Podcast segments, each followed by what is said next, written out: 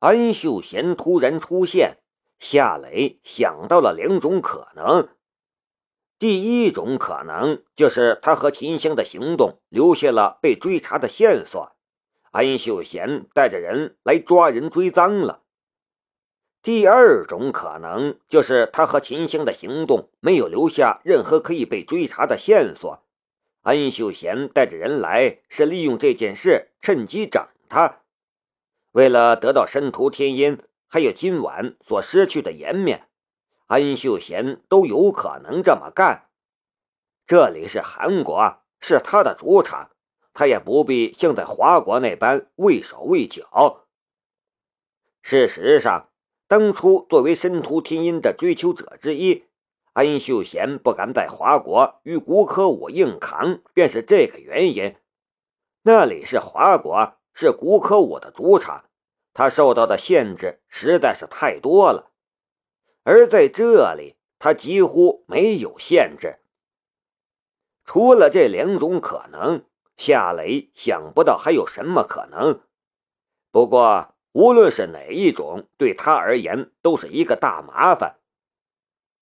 就在夏雷心里对这事件进行分析的时候，安秀贤走了过来，冷笑道：“夏先生，你还真是好兴致啊！”都这个时候了，还有心情陪天音喝茶？夏雷面带笑容。难道发生在你家的事情惊动了韩国总统？现在已经开始执行宵禁了。我和谁喝咖啡，要你管吗？申屠天音从桌下碰了一下夏雷的脚尖儿，暗示他不要去招惹安秀贤。他已经从那些穿着制服的警察身上嗅到了麻烦的气息。不过，夏雷的讽刺已经激怒了安秀贤，他猛一巴掌拍在了咖啡桌上，怒道：“夏雷，我怀疑你偷了我家的古董，价值二十亿，你得跟我们走一趟。”夏雷收起了脸上的笑容，声音也转冷了。你说话最好给我注意一点。你说我偷了你家的古董，你有证据吗？人证还是物证？证据？你要什么证据？安秀贤怒容满面，我就给你证据。安秀贤的随从里站出了一个人，正是安家的管家崔明虎。他冷笑道：“我看见你。”进了我们董事长的书房，然后偷走了古董。这就是安秀贤的证据。就算没有证据，他也可以随意制造证据。这摆明了是陷害。不过夏雷反而倒放心了，因为崔明虎跳出来作证，这就说明警方和安家并没有查到什么。安秀贤这个时候带人过来。是第二种可能，趁机整他。我明白了，夏雷站了起来。你们是想栽赃陷害我，是吗？安秀贤说道：“是不是栽赃陷害你？你去跟警察和法官说吧。不过现在你得跟我走。”夏雷掏出了手机。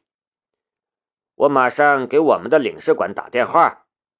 不等夏雷拨号，安秀贤便递了一个眼色，一个警察跟着就冲了上来，用韩语吼道：“放下你的手机，否则我开枪了！”警察拔枪的速度很快，夏雷还没有拨出第一个数字，他手中的枪就已经指着夏雷的头了。夏雷放下了手机。视线快速扫过咖啡厅，三两秒钟的时间里，左右两侧的通道，还有咖啡厅里看热闹的人都一一进入他的视线。大致咖啡厅里的人数，小至每个人脸上的表情、眼睛往什么方向看等等一切，在他的大脑里就如同是一幅静态的三 D 画面，清晰无疑，了若指掌。他的大脑不仅呈现出了这样的静态 3D 画面，同时还在分析逃走的最佳路线，而且这还不是那种想想就了事的分析，而是细致到了恐怖程度的分析。比如，他可以一掌打掉持枪警察的手枪，然后从他的身边冲出去，将隔壁桌边站着的一个女人推向追捕他的人。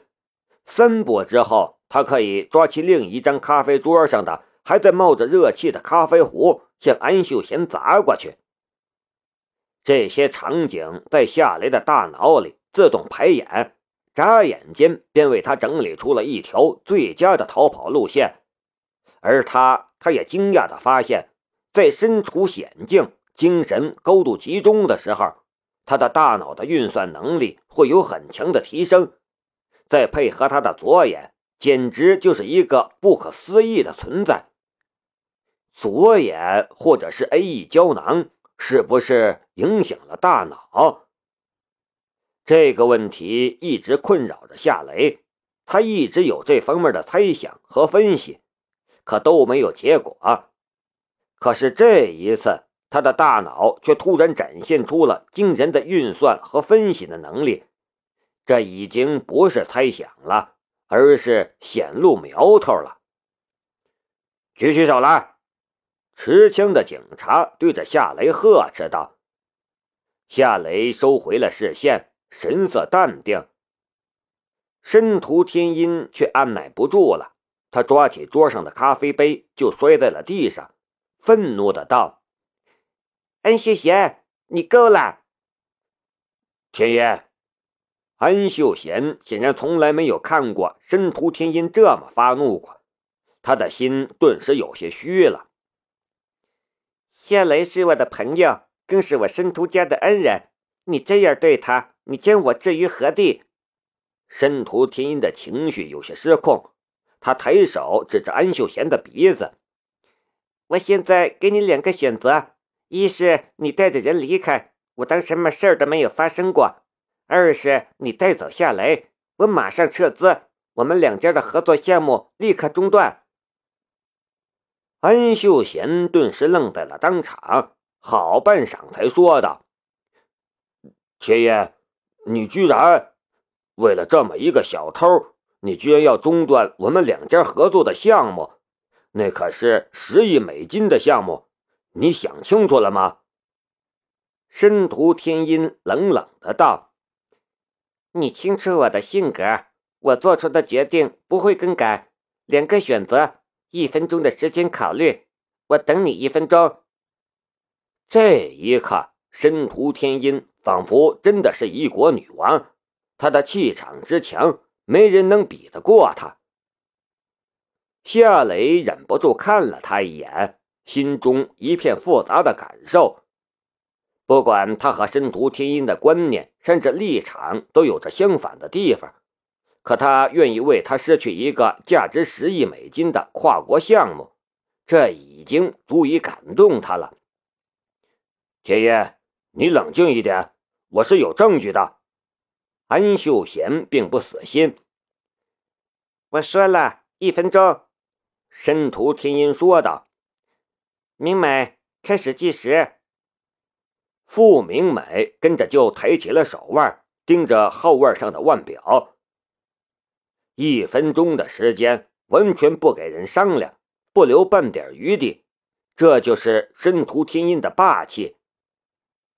这时，安秀贤一目看向了咖啡厅里的一个方向。这个时候，他想看什么？夏雷的心中一动，左眼的余光也跟了过去。咖啡厅的一角坐着一个老头，半秃的头顶，剩下不多的金色头发，就像是一只没顶的帽子扣在他的头上。没有表情的脸庞，眼窝深陷，鼻梁上架着一只无框眼镜，从镜片下透射出来的眼光，难掩一股阴厉的气息。这个老头普通身材。看上去甚至还有些瘦弱，可他坐在那里却给人一种非常危险的感觉。这个老头是谁？夏雷已经不满足用左眼的余光窥探那个老头了，他稍微调整了一下视线的方向，直视着那个老头。他的左眼微微一跳，对方身上的情况便一览无余了。这个老头的身上带着枪，还有通讯器，耳朵里也塞着微型接收器。更诡异的是。他头上的那点头发居然是假发，连带那个秃顶都是假的。随后，夏雷透视到了老头的证件，他是 CIA 的人，古德森。这一刹那间，夏雷顿时明白了过来：安秀贤并不是单纯来找他麻烦的，所谓栽赃陷害也是假的，眼前所发生的一切。都是 CIA 在幕后操作。最让夏雷担心的情况还是发生了，只是他没想到 CIA 来的这么快，而且连安锦健和安秀贤都搅了进来。美国 CIA 入局，那么安秀贤有没有证据都不重要了，甚至失窃的阿提拉之剑都可以忽略掉，因为。CIA 的目标就是他这个人。就在夏雷用左眼透视古德森的时候，古德森微微点了一下头，这似乎是一个暗号。安秀贤跟着说道：“秦爷，实在抱歉，韩国是一个法治国家，无论是谁犯法都得付出代价。夏雷虽然是你的朋友。”但他必须得跟警察回去协助调查。你是一个明白事理的人，我相信你会理解我的。看来你已经做出你的决定了。那好，我也做出决定了。万象集团和你们神域集团的合作项目就此取消。申屠天音的脸色非常难看，还从来没人这么拒绝过他。但安秀贤却拒绝了他。夏雷却深知这件事背后的真相。如果没有 CIA 掺和进来，安秀贤多半会妥协，另寻机会陷害他。这样的话，他不仅能卖给申屠天音一个很大的面子，还能挽回神域集团的损失。可是 CIA 参与进来了，CIA 才不管你什么十亿美金的项目。日本和韩国几乎就是美国的藩属国，是一个傀儡一般的存在。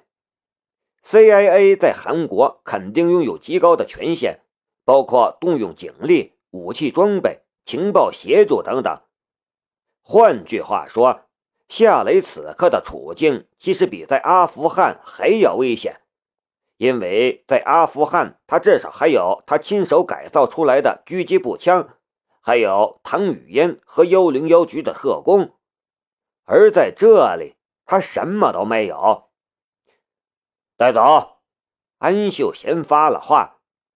另一个警察取下了武装带上的手铐，上前准备给夏雷戴上手铐。来，我马上给我们的领事馆打电话。申屠天音掏出了手机。你干什么？一个警察跟着上来，抢走了申屠天音手中的手机。傅明美顿时火了，又对那个警察动手。